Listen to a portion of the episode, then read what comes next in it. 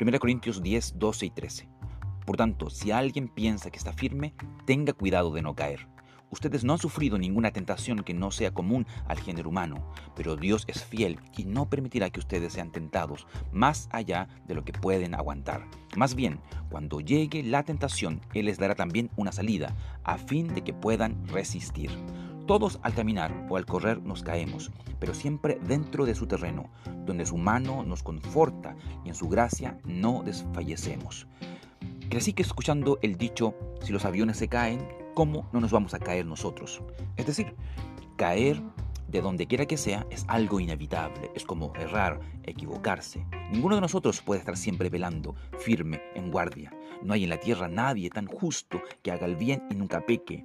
No hay ni siquiera uno. Sin embargo, si nuestra caída es inevitable, la fidelidad de Dios es abundante, ya que si el justo cae siete veces, otras tantas se levantará.